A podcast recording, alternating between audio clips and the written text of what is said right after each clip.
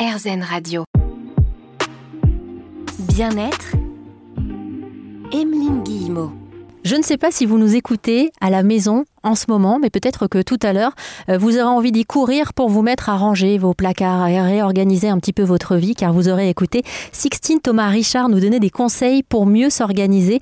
Vous venez de sortir votre livre, Ma petite organisation, et votre livre, vous avez tenu à ce qu'il commence par une première partie un peu spéciale. Oui, en effet, j'ai insisté pour qu'il y ait vraiment un préambule euh, avant de s'attaquer vraiment à notre organisation. Et ce préambule, en fait, nous invite chacun à nous demander par où commencer parce que je me suis aperçue, voilà, j'ai une communauté assez importante sur Instagram et souvent on me demande mais je sais pas par où commencer, je suis trop débordée, etc. Et en fait, euh, bah, j'explique qu'on est vraiment tous euh, différents, qu'on n'a pas les mêmes besoins. Donc, c'est pas moi qui vais vous dire par où commencer, c'est vraiment à, vous d'aller chercher. Donc, je vais vous accompagner euh, grâce à ce préambule pour savoir bah, par où commencer euh, et je vais vous amener à vous poser les bonnes questions pour, euh, bah, pour savoir justement vous ce qu'il faut que vous fassiez. parfois, c'est aussi se poser la question de pourquoi est-ce qu'on veut ranger pourquoi est-ce qu'on a ce besoin-là? Comment est-ce qu'on aimerait se voir aussi dans quelques, temps quand euh, tout sera rangé autour de nous, mieux organisé? Oui, voilà, exactement. C'est tout à fait ce, type de questions euh, qu'on peut se poser. Et donc, du coup, bah, moi, euh, j'invite donc à commencer par l'essentiel, c'est-à-dire à se demander euh, ben, de quoi on a besoin. et donc là, on va s'aider de la roue de la vie qu'on peut découvrir dans, dans le Miracle Morning de Al Elrod. Alors là, on fait une petite pause. La roue de la vie, c'est-à-dire? Alors en fait, c'est une, roue que vous dessinez euh, vous-même, enfin que je vous, je vous, ai mis l'exemple dans mon livre, mais sinon vous la, pouvez la retrouver euh, sur Internet. Donc vous dessinez une roue que vous divisez en 10 cercles euh, pour pouvoir faire des évaluations de 0 à 10. Chaque, ensuite, vous divisez en plusieurs domaines qui voilà, qui correspondent à votre vie. Par exemple, ça peut être euh, santé, finance, vie professionnelle, euh, vie amoureuse, euh, bien-être. Et pour chacun des domaines, vous allez vous évaluer en disant comment je me sens dans ce domaine sur une échelle de 0 à 10. Et donc, du coup, vous allez euh, colorier votre roue euh, en fonction de la note que vous êtes attribuée. Donc là, c'est vraiment personnel. Et ensuite, bah, pour savoir euh, quoi faire et avoir une roue homogène, parce que l'idée, c'est pas d'avoir un domaine euh, qui à 8 et un domaine qui à 2. Voilà. Donc là, déjà, quand on a un domaine qui à 2, on peut se dire qu'il y, a un, manque d'équilibre dans notre vie. Euh. et du coup, ben, on va aller se poser les questions euh, pour rééquilibrer cette vie et tendre à un 10 sur 10 dans chaque domaine. Voilà. Et donc, il y a une question tout simple, c'est qu'est-ce qui me manque pour que je mette un 10 sur 10 donc euh, voilà, ça, c'est des réponses qui appartiennent à chacun. Et ensuite, on va, on va mettre en place euh, vraiment, euh, une fois qu'on a répondu à cette question, on va pouvoir aller chercher des actions à mettre en place. On va bien, bien sûr pas tout faire d'un coup pour pas se décourager. on peut commencer par une action et déjà, ça va nous faire beaucoup de bien de se dire j'ai fait une action, j'y suis arrivée et je, je, suis en train de monter là dans, dans, dans jusqu'à mon 10 sur 10 là. Donc, donc voilà. Un peu comme quand on part en randonnée en, pleine montagne, euh, il vaut mieux regarder les pas qu'on est en, train de faire plutôt que de jeter un œil vers le ciel et de voir la montagne qu'on a à gravir. On fait tout petit à petit. J'ai discuté avec des gens aussi qui œuvrent dans le domaine du mieux agir, mieux agir pour la planète, et ils m'ont conseillé la même chose que ce que vous êtes en train de faire, c'est-à-dire que on va pas tout modifier à la maison dans notre manière de consommer parce qu'on va se laisser déborder. On va commencer par une pièce, parfois par un tiroir, en se disant comment est-ce que je peux faire mieux tout simplement pour me sentir mieux. Aujourd'hui, on parle de nos intérieurs dans les deux sens du terme sur RZN Radio. Bien-être, Emeline Guillemot. Aujourd'hui, dans l'émission Bien-être, développement personnel, on reçoit ensemble Sixtine Thomas Richard, auteur du livre Ma petite organisation, sorti aux éditions HarperCollins. Sixtine, dans votre livre, vous allez aussi nous permettre d'apprendre à nous organiser. Alors, les bases de l'organisation, quelles sont-elles? On imagine qu'on veut se fabriquer une malle à outils d'organisateur professionnel presque. Qu'est-ce qu'on y met dans cette malle à outils Alors, au niveau des outils, euh, moi j'ai envie de dire surtout simplifier au maximum. C'est pour ça que j'ai créé mon petit organisateur de vie c'est pour n'avoir qu'un seul référent. dès que j'ai quelque chose à noter, il y a une place dedans. Voilà. Déjà, le fait de tout regrouper au même endroit, de plus avoir des post-it à droite, à gauche, des listes de courses de, sur un frigo, enfin voilà, ça empêche. On peut très bien, en effet, afficher ses menus de la semaine sur le frigo, mais voilà, éviter euh, de multiplier euh, les supports, d'avoir euh, un endroit où on écrit sur papier, un, endroit sur notre téléphone, etc. Moi, c'est ce que j'aime pas trop dans l'organisation sur téléphone, c'est qu'en fait, on s'organise sur plein d'applications différentes et du coup, bah, finalement, moi, je me rends compte que quand je fais des to-do list sur mon téléphone, bah, en fait, je n'y reviens jamais. Voilà, je pense que vraiment le fait de tout, de tout condenser au même endroit, déjà, ça nous aide beaucoup. Alors ensuite, j'imagine qui a passé à l'action.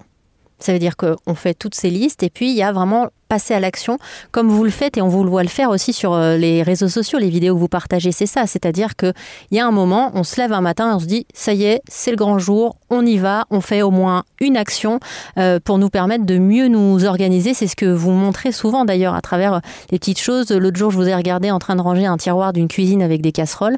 Euh, bah, ça peut être rien que ça en fait. Ça peut être une action dont on va être fier. On coche la case. Le lendemain, on en fait peut-être deux. Voilà, c'est exactement ça. Ça dépend aussi bah, de notre énergie du moment. Euh, moi, je dis, euh, bah, de temps en temps, euh, je suis bourrée d'énergie, bah, je fais une pièce entière, comme quand je fais mon bureau, là. Et puis d'autres fois où je me dis, bon, là, il faut vraiment que je m'y mette, mais j'ai pas que ça à faire. Et bien, typiquement, je vais pouvoir me mettre un chronomètre de 15-20 minutes et bah, faire un tiroir. Voilà. Et en fait, bah, petit à petit, si je fais 15 minutes une ou deux fois par jour ou une fois par jour, bah, à la fin de la semaine, j'aurais fait 4-5 tiroirs. et donc, du coup, on va pouvoir quand même euh, visuellement apprécier euh, ce qu'on a fait et en ressentir les bienfaits, même si on n'a pas fait une pièce entière. C'est important aussi d'avoir des gens comme vous. D'ailleurs, vous êtes de plus en plus nombreux à vous intéresser à notre manière de, de, ranger ou alors notre manière de ne pas ranger, comment faire pour nous accompagner, parce que parfois, euh, on est pris dans notre routine, dans nos propres conditionnements et on n'arrive plus à sortir d'un cercle qu'on s'est créé dans lequel on est enfermé et on n'arrive même plus à, à trouver le côté pratico-pratique des choses. Du coup, vous nous faites gagner du temps grâce à vos méthodes, en fait. Et c'est pour ça que j'imagine que vous êtes autant suivi sur les réseaux sociaux. Ah bah, ça, fait, ça fait plaisir. Euh, après, euh, ce sont mes abonnés qui vous diront pourquoi ils me suivent. Euh, c'est vrai que moi, j'ai pas l'impression d'être d'être exceptionnelle, hein, puisque je partage en fait ce que je fais dans ma vie. Et, et pour moi, c'est naturel et c'est normal. Et donc, du coup, j'y vois rien d'exceptionnel. et voilà. Et en effet, je pense que les routines, ça apporte vraiment beaucoup aussi dans notre quotidien euh, de voilà de, tous les jours. Euh, par exemple, bah moi, euh, il y, a, une routine que je mets tout le temps en place suite à la lecture du livre de Fly Lady de la méthode Fly Lady, c'est euh, vraiment ne jamais, aller me coucher euh, si euh, mon évier n'est pas propre. Parce qu'en fait, quand on, quand on se lève le matin, la première chose qu'on fait, on va dans notre cuisine. Et là, rien que le fait déjà de voir notre évier propre, ça nous met de bonne humeur. voilà. Et puis surtout, c'est si on a de la vaisselle à côté, eh bien, on a un évier dispo pour, pour faire notre vaisselle. voilà, donc c'est c'est une de mes routines auxquelles euh, je, ne déroge plus. C'est quoi la méthode Fly Lady? C'est ça? Oui, c'est tout à fait ça. C'est une méthode en fait euh, qui va nous permettre euh, d'entretenir notre maison de façon par petits pas. Donc, on va commencer par nettoyer notre évier euh, tous les soirs. Ensuite, on va rajouter. Euh, euh, alors, c'est même pas que l'entretien de la maison, ça va au-delà, puisque elle propose même, par exemple, dans ses routines, de préparer ses vêtements la veille. voilà, c'est des petites choses comme ça. Et, et vraiment. elle va donner plein de petites astuces comme ça, les unes à la suite des autres, mais pas à mettre, encore une fois, en place tout d'un coup. C'est comment gagner du temps pour pouvoir avoir du temps de meilleure qualité aussi parfois. Par exemple, avec nos enfants. Euh, les enfants aussi, euh, vous en avez quatre. Alors du coup, forcément, ça demande de l'organisation euh, Sixteen. Et ça aussi, vous allez aider celles et ceux qui en ont envie à pouvoir les rendre un petit peu plus autonomes. On va en parler dans un instant sur RZN Radio. Bien-être. Emeline Guillemot. Comment vous organisez-vous au quotidien? C'est vrai que j'aimerais parfois être une petite souris. J'aimerais mettre un visage sur les oreilles qui écoutent RZN Radio pour pouvoir venir vous observer, regarder pourquoi pas l'intérieur de vos placards, m'en inspirer aussi. Moi, j'ai un petit complexe avec ça hein, depuis toujours. Je ne suis pas une grande rangeuse professionnelle. Euh, c'est vrai que je trouve toujours d'autres choses à faire de plus intéressantes que euh, le ménage. Alors, je fais ça un peu euh, à la va-vite. Et puis, depuis quelques années, j'observe des gens comme vous, Sixtine, qui êtes présents sur les réseaux sociaux et qui inspirait beaucoup de monde. Aujourd'hui, on est heureux de pouvoir échanger avec vous. Vous avez sorti votre livre, Ma petite organisation, Sixtine Thomas Richard. On parle des enfants maintenant avec vous. Ça aussi, c'est une grande part de nos organisations quand on est père ou mère de famille. Il y a un moyen de gagner du temps, c'est de les rendre plus autonomes. Comment on fait ça? Exactement. Eh ben, c'est vrai que bah, je je dis toujours que j'ai énormément de chance d'avoir des enfants hyper autonomes, mais euh, bah, ils sont euh, sont pas devenus autonomes euh, comme ça parce qu'ils sont nés autonomes. ils sont devenus autonomes parce que je leur ai donné les clés et, et que je les ai accompagnés en fait depuis qu'ils sont vraiment tout petits et, et souvent on me demande mais à partir de quel âge on peut les rendre autonomes? Et bien en fait, euh, la réponse elle est toute simple, c'est à partir du moment où ils savent faire quelque chose. Donc euh, bah, moi, mes enfants, en gros, euh, à partir du moment où ils tenaient assis, donc vers 7 mois, hein, et ben on peut commencer à les rendre autonomes. Comment? Bah, Par exemple... On leur demande d'aller faire la vaisselle. Non, mais voilà, après, euh, bah, c'est pareil, hein, les enfants, ils évoluent pas à la même vitesse. Il y en a qui vont savoir faire la vaisselle euh, à 7 ans, j'en sais rien. Il y en a d'autres qui vont savoir la faire à 16 ans. Mais voilà, c'est pas parce qu'il euh, il y en a qui, savent faire la vaisselle qui vont savoir faire plein d'autres choses. Enfin voilà, c'est suite 16 ans, il saura peut-être, j'en sais rien, moi, cuisiner pendant que l'autre saura faire la vaisselle. Voilà, donc il faut vraiment s'adapter aussi aux, aux, qualités de chacun, j'ai envie de dire. et donc, du coup, bah, pour reprendre le petit enfant qui est assis à 7 mois, bah, en fait, juste lui mettre un coffre à jouer euh, devant lui et lui tendre un jouet pour lui faire comprendre qu'il faut qu'il la mette dans la caisse, qu'il mette le jouet dans la caisse. Euh, voilà, donc ça va commencer euh, comme ça et donc du coup, en tant que parent, déjà il faut garder à l'esprit aussi que nous sommes les exemples de nos enfants et donc du coup, bah, tout ce qu'on fait, ils vont le répéter. Euh, surtout quand ils sont petits et qu'ils ont très très très envie d'être comme papa et maman. Donc voilà. Ado, c'est moins évident. Hein. voilà, c'est ça. C'est pour ça que euh, après, euh, rien n'est définitif. Hein. voilà, il faut aussi se dire ça. si, si, on a des ados qui font rien, moi, pour moi, rien n'est rien n'est écrit dans le marbre. Donc euh, voilà, mais en tout cas pour les petits, ils, aspirent que à nous, ressembler. Donc du coup, il faut surtout en profiter euh, et les accompagner. C'est-à-dire que bah, à chaque fois qu'on veut leur apprendre à faire quelque chose, euh, par exemple, je sais pas, mettre leurs chaussures le matin, c'est quelque chose qui est assez compliqué pour les enfants. Et bien en fait, il faut d'abord le faire avec lui, prendre le temps. ensuite, le laisser faire, mais être à côté et à partir du moment où il arrive à le faire tout seul, et ben en fait euh, se dire il sait faire, je ne le fais plus. Et bah oui, il sait faire. Et donc du coup, euh, parce que là vous ne voyez pas l'image, j'ai les yeux écarquillés et je vois défiler toutes, toutes, ces, toutes ces matinées avant d'aller à l'école. Mais moi, si je dis à ma fille, euh, tu sais faire, je te laisse faire, elle va pas à l'école. Hein. Faut, vraiment, faut le savoir, Sixtine. Alors, bah, on j'ai pas des enfants euh, exceptionnels euh, qui sortent de l'ordinaire, hein, mais moi, euh, mes enfants, ils ont testé. c'est drôle parce qu'ils réagissent pas du tout pareil avec moi et avec mon mari.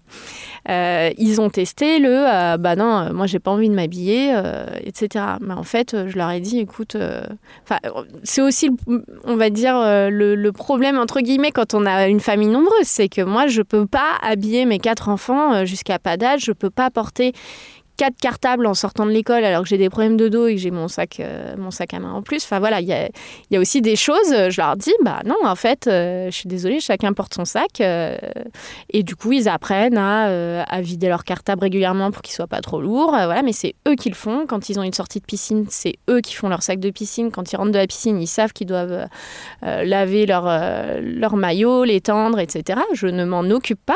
Par contre, euh, mon rôle de parent, c'est de leur dire bah attention, si tu le laves pas, ton maillot va pourrir, va, moisir. Et donc, du coup, je leur fais prendre conscience, en fait, de, tout ce qui va se passer s'ils le font pas. Mais chacun est responsable de ses affaires. Parce que moi, de toute façon, ils le savent. Euh, enfin, psychologiquement, mentalement, je ne peux pas gérer pour, euh, pour tout le monde. Voilà, il faut qu'ils se prennent en main et, ils le savent, en fait. Et, et je pense qu'il faut aussi être euh, transparent avec nos enfants. Quand on leur dit que qu'on peut pas gérer, et eh ben, ils comprennent. Enfin voilà, ils comprennent. Hein. Et puis, euh, bah, veulent pas s'habiller le matin, euh, moi, à un moment, j'aurais dit, mais il y a il n'y a pas de souci, si tu veux pas t'habiller, on y va en pyjama. Et en fait, ils, croient vrai. Enfin, et en plus, c'est vrai, hein, je suis capable de les emmener en pyjama à l'école sans aucun problème. C'est En fait, c'est juste, je leur montre euh, que leurs décisions ont des conséquences. Et voilà. Et en fait, euh, euh, je n'ai aucune honte à les amener en pyjama. Euh, voilà, c'est en fait, c'est eux qui auront la honte et qui ne, qui ne recommenceront pas le lendemain. Puis si jamais ils ne le savaient pas encore, ils écouteront l'émission d'Airzen Radio qui est disponible comme toutes les émissions d'Airzen sur airzen.fr. Dans un instant, j'aimerais qu'on continue à parler justement de la famille et puis pourquoi pas euh, de la répartition des tâches. Comment s'organiser en famille? On en parle avec Sixtine Thomas Richard sur Airzen Radio.